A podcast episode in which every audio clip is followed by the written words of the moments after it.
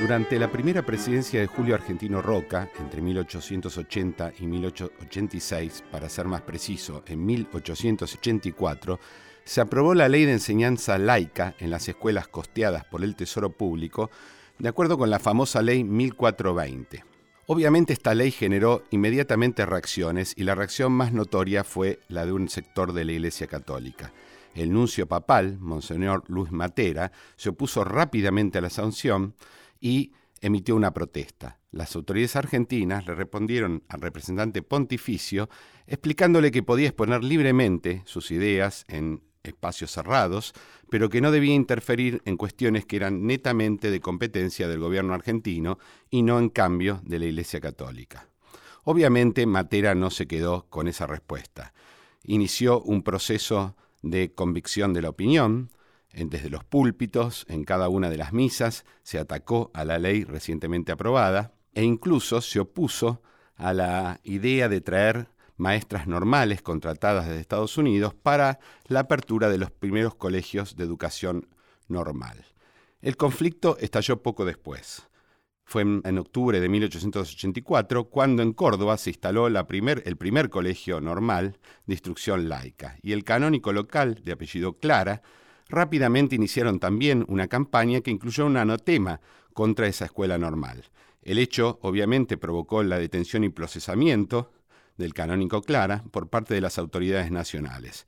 Y Monseñor Matera se trasladó rápidamente a Córdoba, donde se puso en contacto con la directora de la escuela normal y escribió y comenzó a escribir una serie de cartas a las autoridades argentinas y sobre todo dirigidas al ministro Eduardo Wilde, ministro de Educación. En esas implicaba o exigía esencialmente uno o dos puntos centrales. La primera era que en ese colegio que se había acabado de abrir se implantara la educación religiosa católica y la segunda es que esa educación debía estar controlada por el obispo local. Obviamente, el gobierno no aceptó esta imposición, más aún, el 14 de octubre de 1884, el gobierno decide expulsar al Nuncio Matera a raíz de las críticas que había provocado la no aceptación de estos puntos por parte del gobierno nacional. La reanudación de las relaciones debió esperar muchos años. Efectivamente debió esperar hasta el segundo gobierno de Roca, en 1899. A partir de allí se cruzan una serie de, nuevamente, de cartas, a partir de las cuales las eh, relaciones entre el Vaticano y el gobierno argentino, que habían sido rotas efectivamente por el Vaticano luego de esta expulsión, vuelven a reanudarse. Ahora, no solo se reanudan, el ministro de Educación de este segundo mandato de Roca, de apellido Mañasco, es un católico reconocido que incluso llega a decir en algún momento nos equivocamos en sacar a Dios de los colegios. No es la primera vez que sucede esto en la Argentina. Por un lado, un conflicto fuerte con la Iglesia, pero que finalmente termina con alguna clase de reconciliación también con esa misma institución.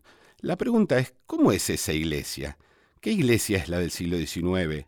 ¿Cómo evoluciona su relación? Primero, cómo evoluciona ella, pero también cómo evoluciona su relación con las distintas autoridades que se van a producir a partir de la Revolución.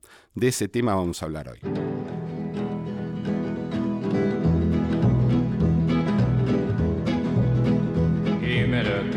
time relation. Hola a todos. Muy bienvenidos a un nuevo programa de Pasado Imperfecto. Yo soy Sabrina Jmechet y estamos acá junto a Luciano de Privitelio. Hola Luciano. Hola Sabrina, buenas noches a todos, ¿cómo estás? Muy bien, bienvenidos todos los que nos están escuchando en la noche de Nacional o en nuestros podcasts por Spotify, por Apple Podcast. Quiero agradecerles a todos ustedes y también la ayuda de Lucía Chedie, en nuestra producción de Ignacio Guglielmi en la operación técnica. Y sin más prólogo, quiero presentarles a nuestro invitado del programa de hoy. Estamos junto a Roberto Di Stefano. Roberto, muchísimas gracias por estar acá con nosotros. gracias a ustedes tenemos la intención de que nos transportes un poco hacia el mundo del siglo XIX y poder recorrer la historia de la iglesia durante ese momento. Y la, idea del plan es ir haciendo un trayecto cronológico, así que comenzaría por un inicio al menos, mm. que, es el momento de la Revolución de Mayo, 1810. Eh, el fin del periodo colonial y el surgimiento de eso nuevo. y, la primera pregunta que me surge es, ¿Qué era la iglesia en ese momento? Cuando uno habla de la iglesia en el periodo colonial o en el momento revolucionario, ¿de qué está hablando? Bueno, ahí hay una cuestión clave, porque estamos acostumbrados a pensar instituciones como la Iglesia Católica o como el, Estado Nacional como si fueran entidades eternas, ¿no? que siempre existieron y entonces perdemos de vista algo que es fundamental, que es el proceso de constitución de estas instituciones, que son productos históricos. Y la forma en que se construyeron, la Iglesia Católica en este caso, eh, son muy importantes para entender la historia y no cometer eso que llamamos anacronismo, es decir, pensar que, que siempre las cosas fueron iguales, que simplemente la gente se vestía de otra manera eh, o comía otras cosas. No, las instituciones también eran, eran muy diferentes.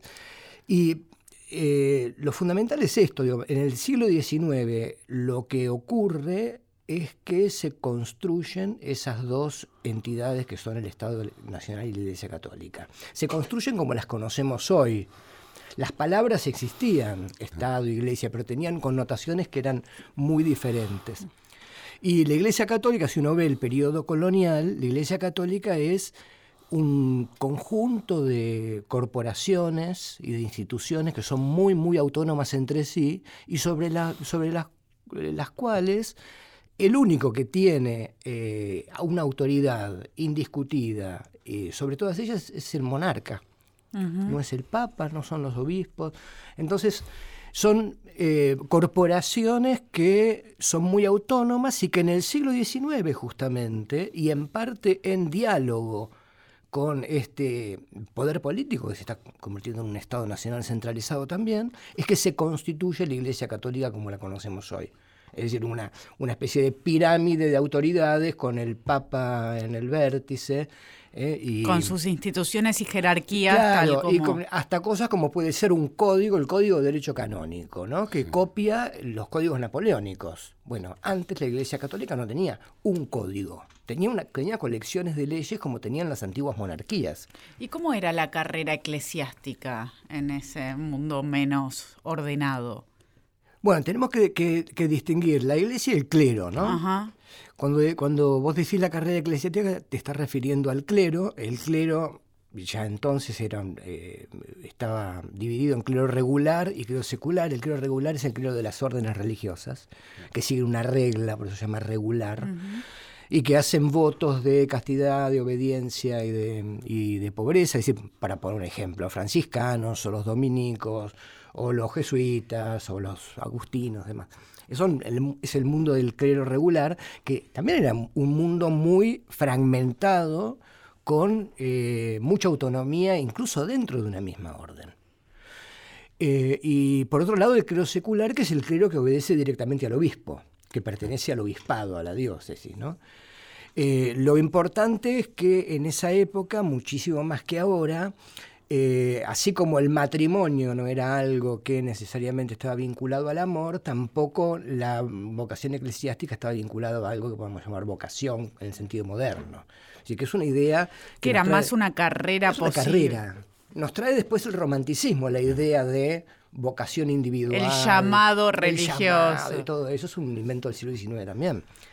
Eh, era una de las posibilidades para los hijos de la familia. Y, muchas veces lo elegían los padres eso. O sea, vos vas al, clero, vos te vas a casar con un comerciante y vos te vas a quedar en casa a cuidarnos cuando seamos viejos. parte de una estrategia familiar. Estrategias familiares, ¿no?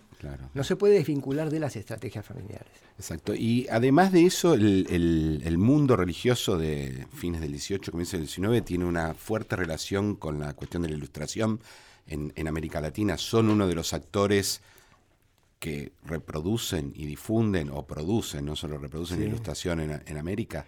Sí, bueno, ahí también tenemos el problema de la ilustración, ¿no? que también ha sido muy mitificada y que no es una una ideología, ¿no? Eso, eh, Kant definía la ilustración como una actitud, animarse a saber, ¿no? no como una idea. Y bueno, entonces adentro de eso que se llama ilustración hay un montón de cosas. Yo hablo de ilustración y yo hablo de ilustración en el clero porque lo que pasa ahí es que la monarquía ilustrada borbónica empieza a pensar qué lugar darle en el proyecto de modernización a las instituciones religiosas y les asigna a los párrocos sobre todo la tarea de eh, llevar, a los párrocos rurales, ¿eh? llevar a la campaña la, eh, entre comillas, civilización, la ilustración, los conocimientos. Entonces ahí tenemos un momento muy interesante que tiene que ver con la revolución, en que una cantidad de párrocos que se forman en este modelo, nos vamos a encontrar enseñando técnicas agrícolas, enseñando mm, cosas de salud, de higiene. algunos hasta tenía, inventaron vacunas o tenían microscopios en las casas o telescopios para mirar las, las estrellas. Eran, eran curas científicos. Y esto los pone en un lugar que después para la revolución es muy importante, porque ya se han formado como líderes en una serie de planos, ¿no? Claro, claro. ¿Y en qué sentido esto los vincula con la revolución, además del hecho de ser líderes? Eh, bueno, una de las cosas que ocurre es que los, los feligreses se han acostumbrado a ver en sus párrocos no solamente a un señor que celebra la misa, sino a un líder local. Y entonces esos liderazgos están disponibles con la revolución. Como también una serie de mandatos están disponibles con la revolución, para la revolución. Es decir, la gran cuestión es ahí, una vez que se rompe el régimen colonial, que era un régimen en el que la religión era uno de sus fundamentos centrales. Eh, fundamentales, eh, perdón por la redundancia, eh, que, ¿dónde se pone la religión? ¿Cómo se la recoloca la religión en un nuevo contexto? Y, ahí tenemos una respuesta. Y en esto que vos decías de los curas dependiendo del rey o habiendo ahí una jerarquía que se miraba y se referenciaban en eso. ¿Qué pasa para ellos también en este mundo que se inaugura? eso, se, eso se viene abajo y en realidad, si uno piensa, uno podría pensar el siglo XIX como un siglo de reacomodamientos de lo religioso, que, es una cuestión fundamental. ¿Por qué?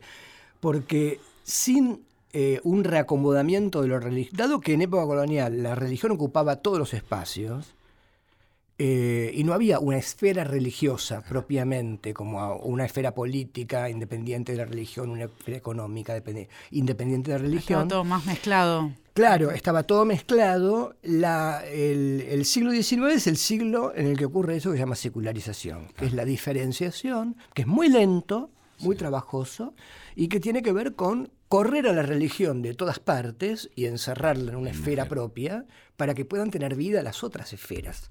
Sí, ahora ese es un proceso de largo plazo del 19, claro, pero de todos modos tenés el momento de la coyuntura de los famosos 10 años de guerra revolucionaria.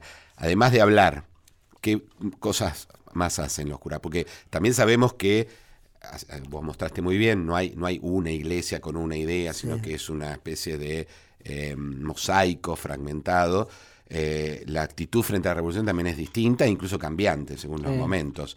¿Cómo, ¿Cómo participan? ¿De qué modos? Eh, además de hablar desde sus púlpitos y ejercer estos liderazgos. participan, participan como participa el resto de la élite en el momento. Por ejemplo, bueno, una de las funciones que cumplen son las capellanías militares. Claro. Cada formación militar necesita un capellán para la época. Es impensable que no tenga un capellán. Entonces, bueno, muchos se enrolan en el ejército y hacen carrera en el ejército. Claro. Vos hiciste un libro eh, sobre los curas de la revolución en donde recorres trayectorias de varios de ellos. Sí, es un libro colectivo. Sí. Con Klaus Gallo y Nancy Calvo sí, sí, ¿Y cuáles fueron en su momento las biografías, las vidas que más te interesaron, que más te, sentiste que rompieron o, fundaron ese momento? Y hay, hay personajes que son muy interesantes, como Valentín Gómez, ponele. José Valentín Gómez es un tipo, además de ser un, un, eclesiástico de una muy buena formación, era un tipo que, que, tenía clarísimas cuestiones políticas que en el resto de la élite estaba mucho más confundida, como por ejemplo el tema de la división de poderes. Eh, o sea, un tipo con una formación muy, muy sólida, o Diego Stanislao Zabaleta, ¿no? para hablar de gente de acá de, de Buenos Aires, que yo es la que más la que más conozco. Eh, ese tipo de funciones, bueno, eh, eh, más o menos en todos los congresos de la época, constituyentes y qué sé yo, más o menos un tercio de los congresistas son eclesiásticos.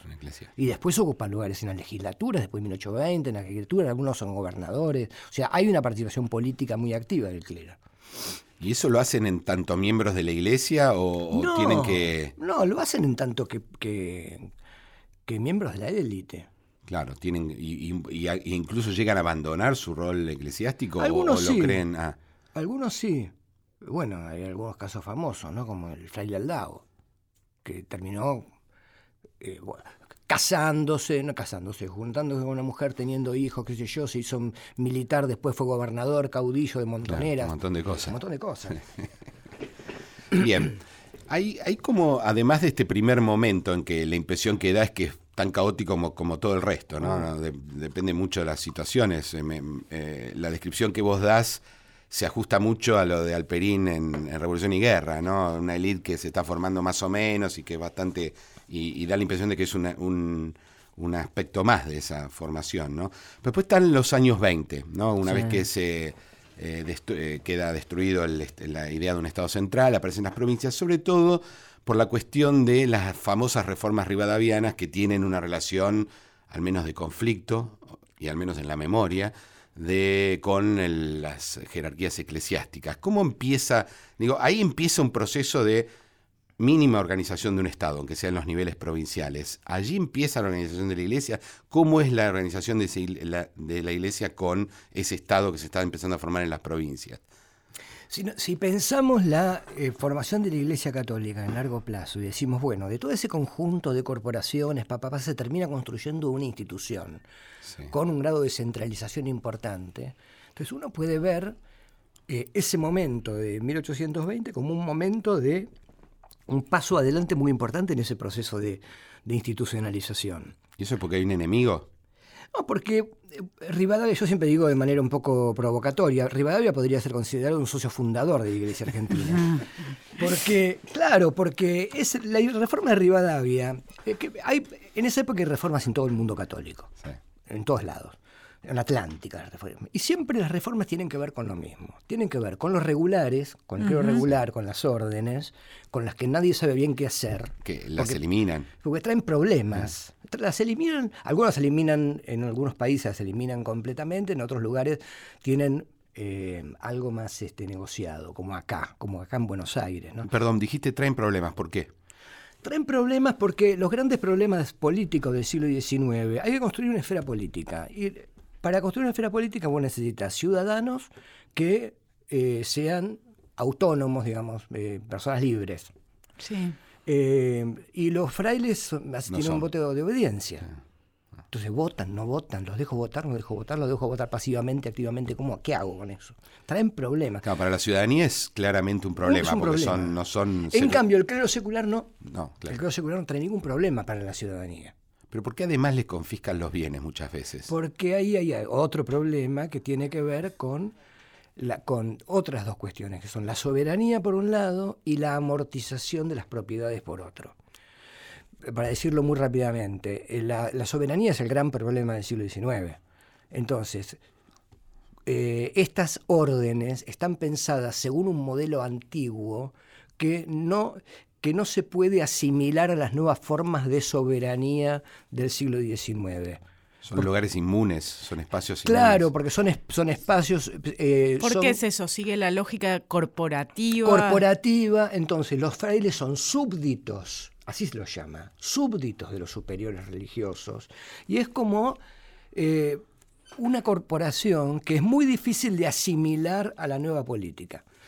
Entonces, está la cuestión de la soberanía de la ciudadanía y la cuestión de la amortización de las propiedades, que es esto. En, el, época colonial, cuando un señor, una señora se moría, las propiedades se dividían entre sus hijos. ¿eh? Con más o menos como, como ocurre hoy. Eh, pero las comunidades religiosas no se mueren. Entonces, si vos le regalás una chacra, una estancia, eso no se subdivide nunca. Se va acumulando. Entonces, eso es lo que se llama amortización. Entonces, para poder construir el Estado y para poder construir la nación y para poder construir el, mercado capitalista, tenías que desactivar eso. Sí. Entonces el creo secular no presenta ningún problema, lo presenta el creo regular, con las propiedades amortizadas, con la cuestión de la soberanía, con la cuestión de la ciudadanía. Por eso traen problemas. Son diferentes a los otros, a aquello que se está queriendo crear. Claro. ¿Y, cómo, cómo, es la relación? Porque vos decías, un poco irónicamente, puede ser tenido como miembro fundador Rivadavia, pero está claro que en la memoria no es esa, ¿no? Es como, es casi lo contrario. Eh, ¿Cómo es esa relación entre el gobierno de la provincia de Buenos Aires y...? Es que nosotros decimos alegremente reforma rivadaviana, pero hay que hacer una precisión. La reforma fue una reforma que sacó la legislatura. Entonces, fue una reforma de la legislatura. Eh, Rivadavia era ministro de gobierno. Entonces, el, Rivadavia, en nombre del Poder Ejecutivo, presenta un proyecto de reforma eclesiástica que es muy radical, que implicaba, por ejemplo, la eliminación de todos los conventos termina con todos los hombres, de, varones. Eh, hay, eso va a una comisión. Y la comisión, a muchos de los puntos del proyecto de Rivadavia, dice no. Sí. No. Eso así no. Por ejemplo, el tema este de los conventos. No, no vamos a eliminar los conventos. Entonces ponen determinadas restricciones. ¿Cuál era la intención de Rivadavia al eliminar los conventos? ¿Por qué? Sacarse de encima el problema de los regulares.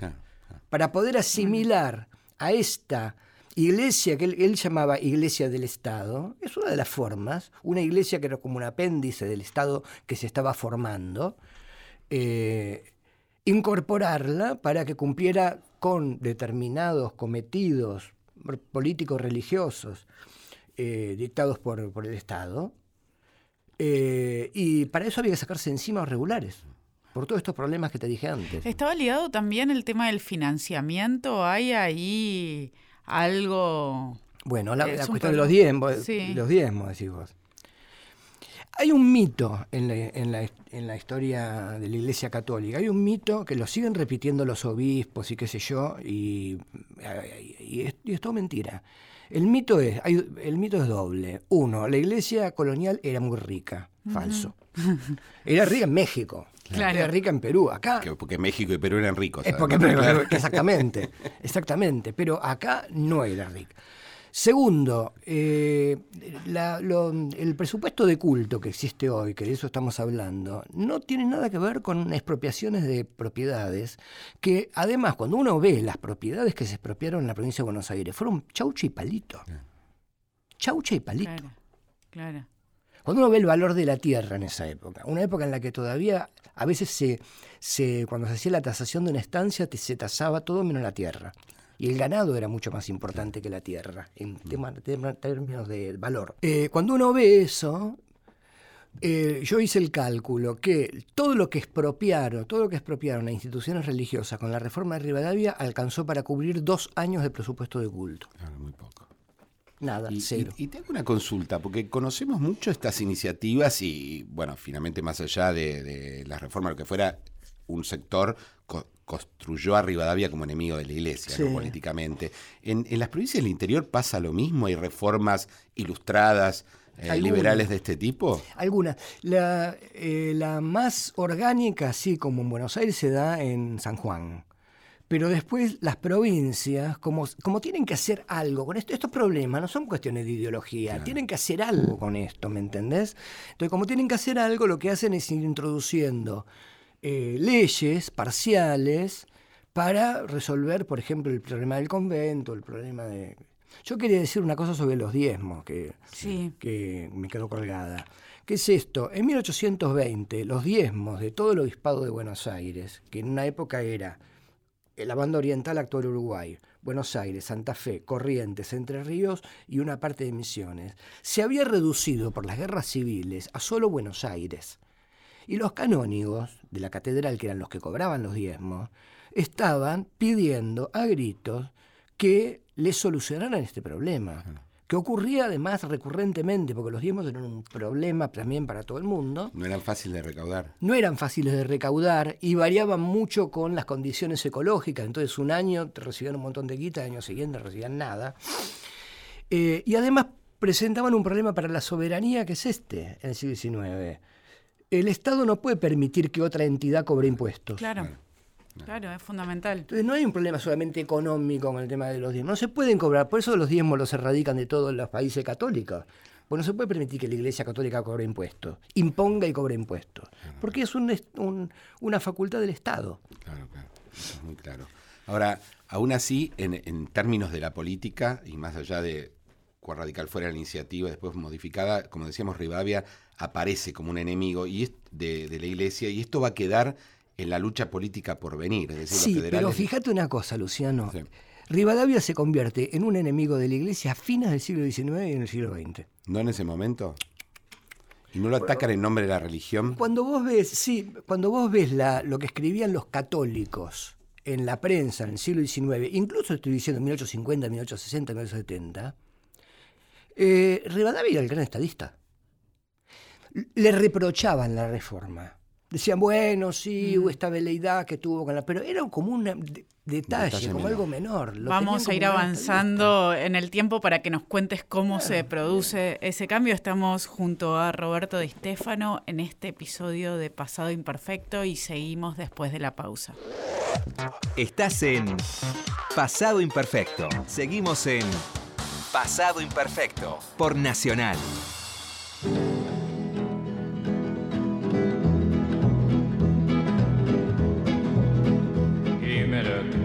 Bueno,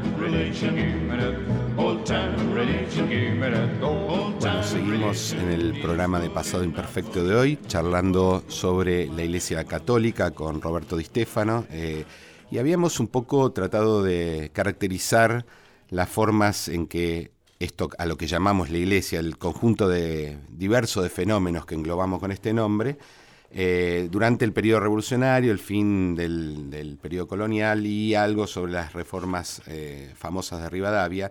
Quería preguntarte ahora, también es un tópico o algo que se suele repetir mucho en la historia argentina, la cuestión de la relación de Rosas con la iglesia, ¿no? Sería casi como una especie de anti-Rivadavia en algún sentido. ¿Esto es así, es cierto? ¿Cómo es la relación de los federales en general y de Rosas en particular con, la iglesia? Eh, tiene mucho de retórico todo eso. Así como Rivadavia se termina convirtiendo en una especie de enemigo de la iglesia, pero es algo que ocurre tardíamente, que como lo que decía antes de, en otro bloque, eh, con Rosas pasa una cosa parecida.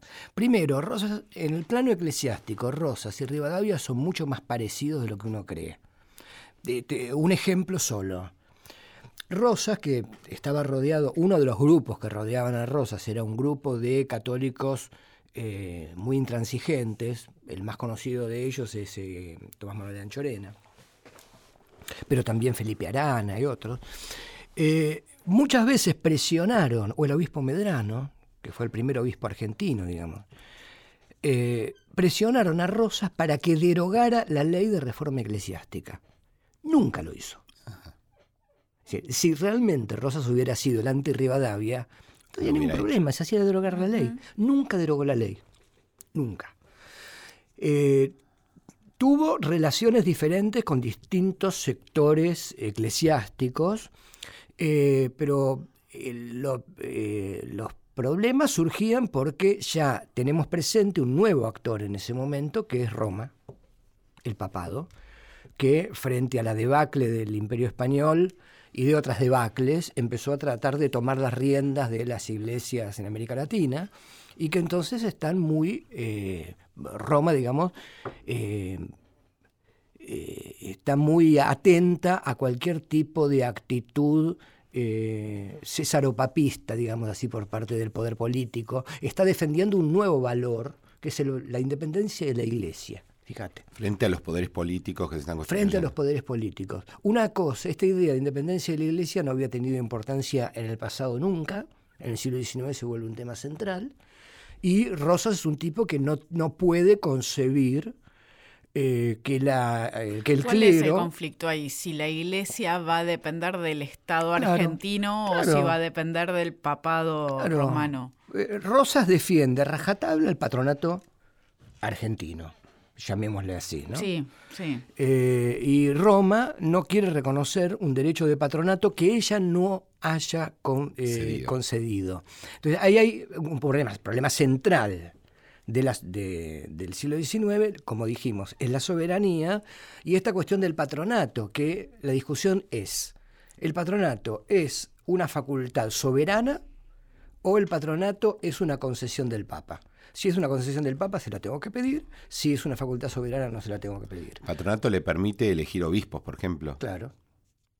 Claro. Entonces, lo que Rosas y demás, el Estado argentino mantuvo como. Yo creo que es la única política de Estado que hubo en este país, el patronato nacional. Eh, lo, pues, mantuvieron con extraña coherencia a lo largo de dos siglos, casi dos siglos. Eh, y entonces, bueno, la cuestión es ¿Qué se hace con esto? Una cuestión, si yo elijo el obispo y se lo mando al Papa, y el Papa, sin hacer ninguna mención al patronato, lo nombra.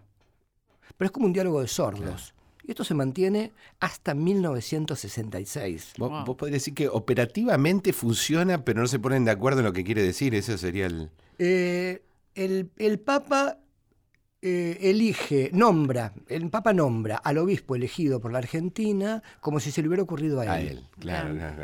Sin hacer ningún tipo de mención a ninguna eh, relación con el gobierno argentino.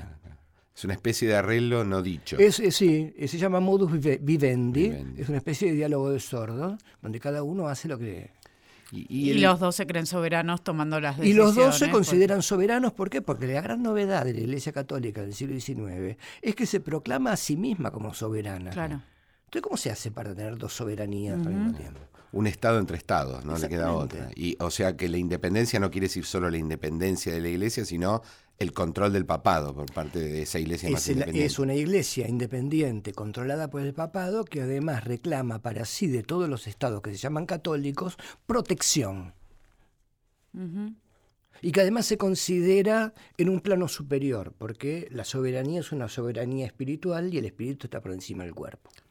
Y esta cuestión de, que también se suele mencionar, ¿no? del uso de las iglesias, de la iconografía eclesiástica de Rosas como parte de, del ensalzamiento de su régimen, eh, también funciona porque eh, yo entendí lo que vos decís, que es una mirada ex post, ¿no? Mm. esta idea pero de algunas cosas agarran también. Y una, una suele ser esta. ¿Esto funciona así? ¿Esto es una novedad de Rosas o siempre fue así? ¿Las iglesias son lugares de propaganda política desde antes? Las iglesias eran lugares donde se hacía política de siempre, incluso algunos, suponete, Sarmiento tiene una intervención muy interesante en la década de 1850 en que dice, ¿por qué hay que votar en las iglesias y no en las ah. escuelas? ¿No? Y, lo que dice es, la iglesia es el lugar de la religión, la religión amansa las pasiones y lo que necesitamos es tranquilidad en las elecciones. Y la escuela dice, no, la escuela no, es un lugar neutro, no sirve para nada. Esto dice Sarmiento. La, de hecho, así funciona 50, 60 años. Eh, Rosas eh, no puede concebir que el clero sea otra cosa que férreamente federal, y lealmente federal. Entonces les exige, como le exige a todo el mundo, ¿no? que sea eh, partidario de su política y que, que la exhiban, además. Que la exhiba, y si vos no la exhibís, con lo suficiente, pasas a ser sospechoso. Ah, Tuvo conflictos con algunos eclesiásticos que terminaron yéndose de Buenos Aires a Montevideo. Claro, con los desobedientes, que podían ser eclesiásticos o no, los eclesiásticos entraron dentro de esa misma lógica política del racismo. Pero además Rosas pretendía que predicaran la causa federal. ¿Qué fue lo que pasó con los jesuitas? Trae a los jesuitas en el año 36 y, cuatro años después se pelea con ellos porque no son lo suficientemente federales que él esperaba. También en este punto podrías decir algo que habías dicho antes, que tampoco hay algo de particularmente excepcional entonces en la relación de la iglesia con el rosismo, así como no lo hubo con Rivadavia. Tampoco, porque es una el siglo XIX, todas estas cosas se están redefiniendo. Entonces, ¿hasta dónde llega la política? ¿Hasta dónde llega la religión? Son cosas que se están asentando, que están la, secularización es eso, la secularización no es que saca la religión, son los acomodamientos de la religión. Esas negociaciones permanentes. Y en ese contexto, ¿cómo llegamos al momento de 1853 de la sanción de la Constitución Nacional y de ese artículo segundo en donde aparece como religión oficial? No, no es religión oficial. Justamente la novedad de la Constitución es que no, no declara el catolicismo religión oficial dice que el, el gobierno federal sostiene el culto, el culto católico. ¿Cuál es la diferencia? bueno, eh, en principio que eh, no, dice, no se expide al decir la, la, República tiene una religión oficial, sino que lo que dice es por razones históricas el Estado argentino apoya a la Iglesia. No se sabe bien en ese momento si es un apoyo solamente económico o si es mm. un apoyo más amplio. Y esto se discutió mucho después, durante muchos años. ¿Qué quería decir sostener? Entonces la gran novedad es esa. Uno puede decir, en el siglo XIX hay tres maneras básicas de relacionar la religión y la política. Opción 1, la Rivadavia, o sea, la Iglesia del Estado. Opción 2, eh, la, de los católicos, eh, intransigentes, que es la superioridad de la Iglesia y el Estado que tiene que protegerla, pero la, la Iglesia independiente, como dos entidades soberanas, una espiritual, otra temporal. Y después la opción liberal, que la opción liberal es, bueno, neutralidad del Estado, libertad religiosa absoluta, es otra, otra opción. Son como tres opciones. Y si uno ve la constitución eh, argentina, es como que tiene guiños o mm. elementos de cada una de, estas. ¿no?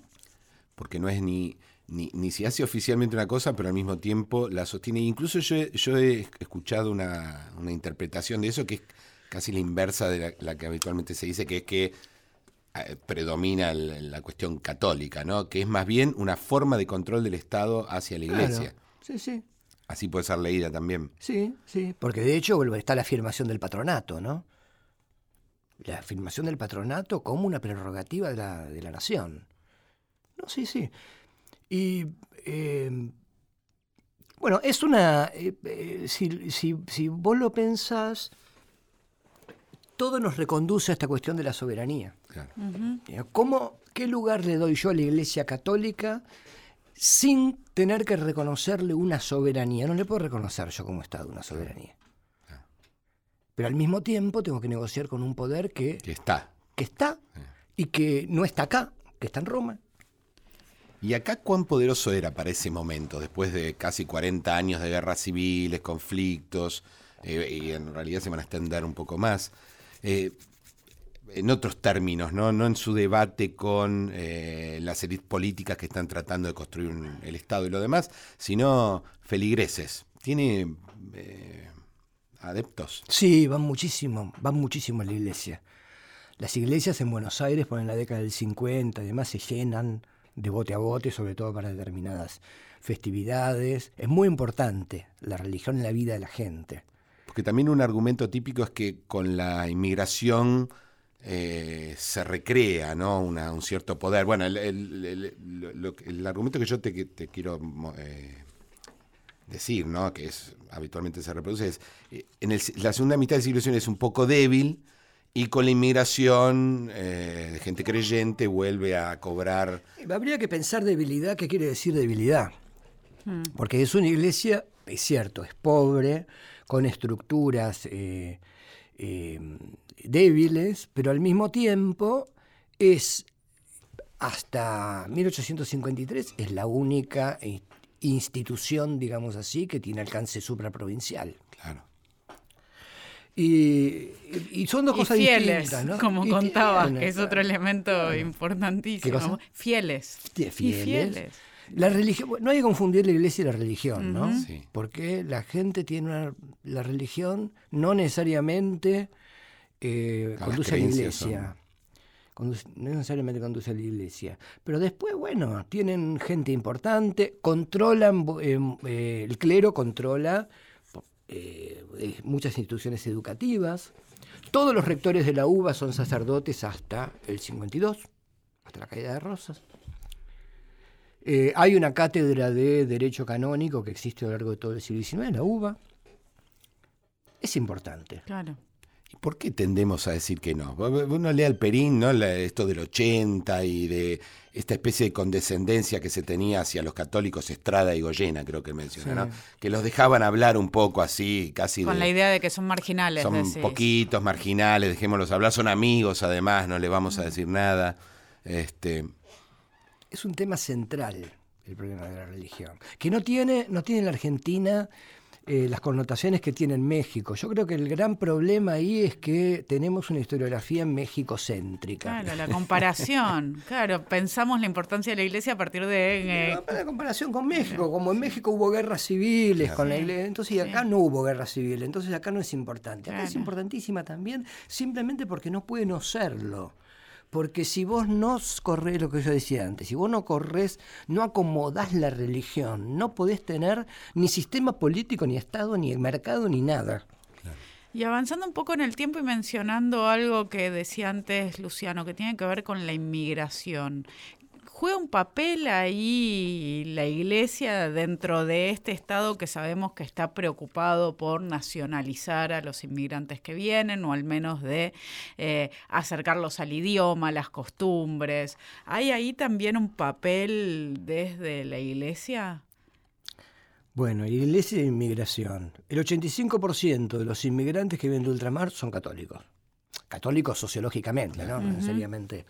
son, Vienen de, familias de tradiciones católicas. Entonces, esta cosa que en el momento, digamos, alberdiano de la década de 1850, cuando Alberdi dice en las bases hay que traer a los pueblos del norte de Europa porque son los pueblos que necesitamos, y estos pueblos de Europa, del norte de Europa, son protestantes, y el protestantismo es lo que los hace ser lo que son, y entonces tenemos que darles libertad de culto. Esta cosa así optimista, eh, cuando la inmigración empieza a ser una inmigración masiva y empieza a haber otra idea de, nación y de nacionalismo a finales del siglo XIX, que es una idea de nación cultural, ¿no? culturalista. O sea, tiene que haber una cultura nacional, una cultura argentina, una identidad nacional. Empieza a preocuparle esto a las élites, cosa que no les, no les preocupaba 30 años atrás, ahora les preocupa. Y junto con esto la cuestión social. Sindicatos, huelgas, bombas, anarquistas, socialismo, etcétera, ¿no? que llamaban los maximalistas eh, o los ácratas en esa época. Y y bueno, entonces se encuentra qué es lo que tienen en común la mayoría de los inmigrantes y qué es lo que tienen en común con los nativos. La religión. Entonces se produce todo un operativo, una operación cultural para catolizar. Eso, eso digo, estoy pensando en la religión como un fuerte transmisor de valores eh, dentro de, una élite, una dirigencia que está muy preocupada por eh, eh, esa cuestión pedagógica. Entonces, ¿hasta dónde, me pregunto, eh, ahí hay una relación y si el Estado de algún modo hace uso de eso para llegar, para educar, para... Sí, claro. Es uno de los canales de nacionalización de, las masas en una sociedad que se vuelve una sociedad de masas en el siglo XX, fines del XIX, XX, y que es una sociedad de masas en la Argentina de origen inmigratorio muy reciente, eh, hay que encontrar canales para nacionalizar esas masas. ¿no?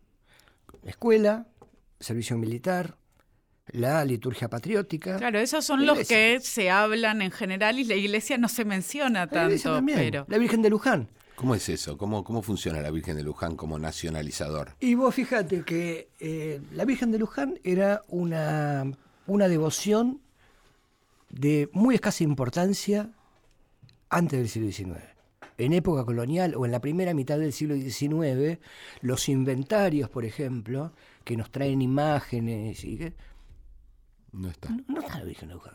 Muy pocas veces. Hay mucho San Francisco, hay mucho otras vírgenes, Virgen del Rosario, y yo la Virgen de Luján no está. Cuando se, eh, se promulga el dogma de la Inmaculada Concepción, la Virgen de Luján es una imagen de Inmaculada Concepción. La Inmaculada Concepción en 1854, nadie hace nada en Luján.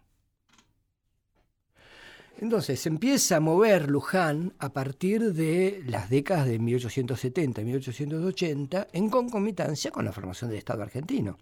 Y es un sacerdote francés, el padre Salver, el que tiene la idea y el proyecto de hacer del santuario de Luján el santuario argentino y de la Virgen de Luján una y en ese contexto que el Papa nombra León XIII a la Virgen de Luján patrona de la Argentina, de Uruguay y de Paraguay.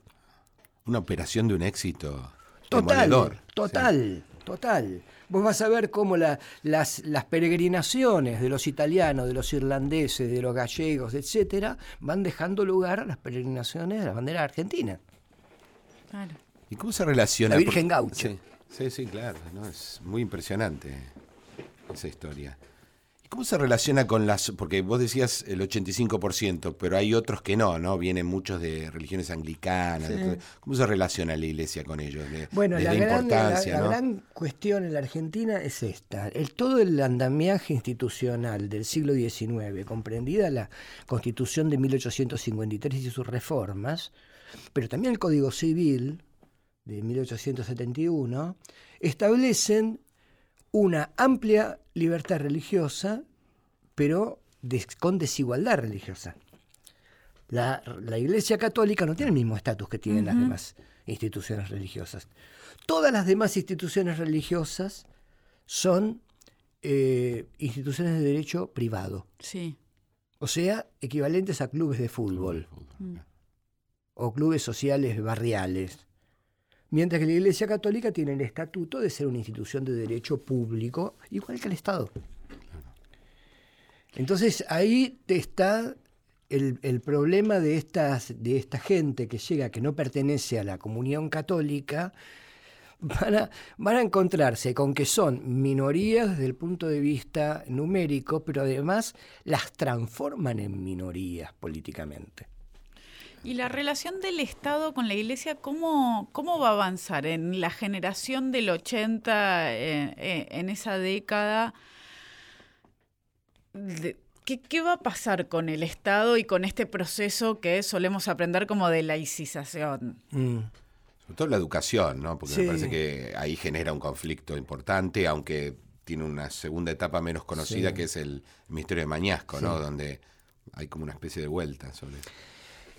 Eh, para entender esto hay que ver una cosa que, dijo con mucha lucidez Alperín. ¿Cuál es la diferencia entre los liberales mexicanos y los liberales argentinos? Los liberales mexicanos, con respecto a la religión.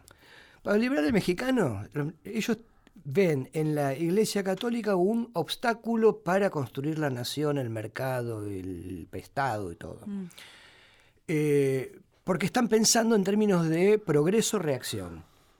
Los liberales argentinos tienen otro problema, tienen el problema de civilización o barbarie que no es lo mismo. Entonces, para los liberales argentinos, la religión es importante. Y la iglesia es tan importante que si no existe hay que inventarla. Por eso la Iglesia Católica Argentina es en buena medida un invento del siglo XIX.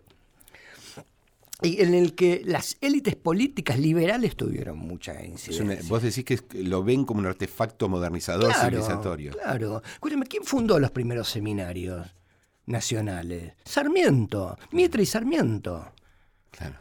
El partido de Mitre, que el Partido de la Libertad, tenía un capellán.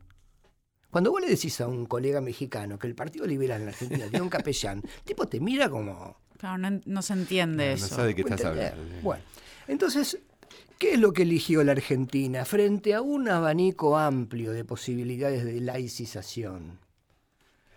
Eligió la laicización mínima. Yo a veces les, les digo a, hago esta comparación, la metáfora del auto. Vos te vas a comprar un auto y puede tener una cantidad de chiches, computadora, eh, qué sé yo, todo lo que tiene un auto ahora, GPS, Pero hay cosas que tiene que tener, sí o sí, tiene que tener frenos, tiene que tener volante, tiene que tener un acelerador, eh, tiene que tener. Entonces, está el auto mínimo y el auto con chiches. La legislación argentina es la mínima. Hmm. Por ejemplo, en la creación del registro civil. Un registro civil tenés que tener. Claro un registro civil tenés que tener, porque si no, ¿dónde anotás a los que no son católicos? El matrimonio civil. Matrimonio civil tenés que tener, porque si no, no se pueden casar ni los protestantes entre sí, ni los protestantes con católicos. Un sistema educativo nacional tenés que tener. ¿Y la educación católica en las escuelas públicas? es un tema en el siglo XIX, ¿qué es lo que sucede? Es que, eso, es, eso fue, la ley 1420 tenía vigencia solamente en los territorios federales. Escasa aplicación. En la capital y en los territorios. En todo el resto del país, cada una de las provincias definía lo que quería hacer con la religión. Por otro lado, la ley 1420 no contiene en ningún pasaje la palabra laico. No dice educación laica. Lo que dice es que la religión se puede enseñar en la escuela, pero fuera del horario escolar y por parte de los ministros del culto y no de los maestros. Eso es lo que dice. ¿Y por qué genera una reacción tan fuerte del nuncio y, finalmente termina en un conflicto? Porque ahí están, están en disputa dos formas de pensar la secularización. Una secularización católica, que es lo que quiere la Iglesia Católica en ese momento, se está oponiendo a ese tipo de leyes en todas partes, no solamente acá, por principio. ¿eh? La, la, iglesia, la, iglesia, Católica en ese momento está diciendo que en la escuela tiene que haber religión y la religión la tiene que controlar el clero, y bueno, lo está diciendo en todos lados. Entonces, leyes que se oponen a, este, a esto que está enseñando la iglesia en ese momento generan conflicto. Pero no es un específico por la naturaleza de esta ley, sino que vos lo que decís es que en todos lados... En todos lados, estas leyes, así como hubo reformas, reformas en la década de 1820 en todo el mundo católico, y en todas son reformas parecidas. De México al Río de la Plata, Cádiz, eh, Chile, todos lados, Paraguay, Perú. Eh, en la década del 80, de 70-80 están formando los estados nacionales, están construyendo su aparato eh, institucional y se generan estos conflictos con la Iglesia Católica. Y es algo que se va a extender, porque en 1943, cuando se reinstaura la educación católica dentro de la currícula oficial, eh, la Iglesia lo presenta como una demanda histórica que finalmente... Claro. Pero vos fíjate, fíjate cómo son los acomodamientos de la, de la secularización y de la laicidad. Porque es una negociación que surge de una relación de fuerzas y que se va reacomodando, se va reajustando. Los obispos argentinos insistieron con el regreso de la, de la religión a la escuela siempre, hasta, hasta hoy prácticamente. Pero en esas décadas, en el siglo XX. Claro, público cautivo, desde niños, formándolos, fundamental. porque para la Iglesia Católica es así. Para la Iglesia Católica, el Estado, eh, la Iglesia Católica tiene una, una aversión al Estado, en un cierto punto. Por eso en algunas cosas se llevan bien con los liberales. O sea, creen que la educación tiene que ser de los padres y de la Iglesia, son los educadores naturales. Y el Estado tiene que permitir que los padres y la Iglesia eduquen a sus hijos en la fe. Esa es la idea eh, vos, fijate que eh, con, el, con el, ¿cómo se llama? Con el matrimonio civil no pasó lo mismo. No insistieron con el matrimonio religioso. Cuando digo, perdimos la batalla esta, ya perdimos otra cosa. Con la religión, entonces, esto sí, esto no, esto te lo concedo, por esto voy a seguir luchando, de esto me olvido. Eso es la laicidad. Es muy interesante cómo, lo estás planteando. Primero, esto que decías de una política de Estado que se va manteniendo y que si uno lo mira eh, desde la óptica de la Argentina y su construcción y no desde Latinoamérica o este eje, realmente no es tan conflictivo como queremos muchas veces creer. La, Argentina fue el único país, junto con Costa Rica, de América Latina, que nunca se paró la iglesia de Estado. ¿Por qué? Entonces, Vos lo, pondrías en este argumento y es y cómo se extiende esto en el siglo XX sin... Claro, esto se, con el siglo XX se estrechan todavía más los lazos, ¿no? Con la crisis del liberalismo, con todo eso. Pero si vos lo ves así, estas cosas que por ahí te dice el Perín, que, que, que poca importancia, tienen poca importancia los católicos retóricamente. Pero cuando vos te pones a ver lo que dicen todos los demás diputados, que no se los llama católicos, sé yo, están todo el tiempo diciendo que son católicos todos. Muchísimas gracias Roberto por acompañarnos en este programa. Luciano, hasta la próxima. Hasta la próxima. Muchas gracias Roberto, muy ilustrativo el programa de hoy. Seguimos Buenas noches. en el próximo programa de Pasado Imperfecto. Saludos a todos.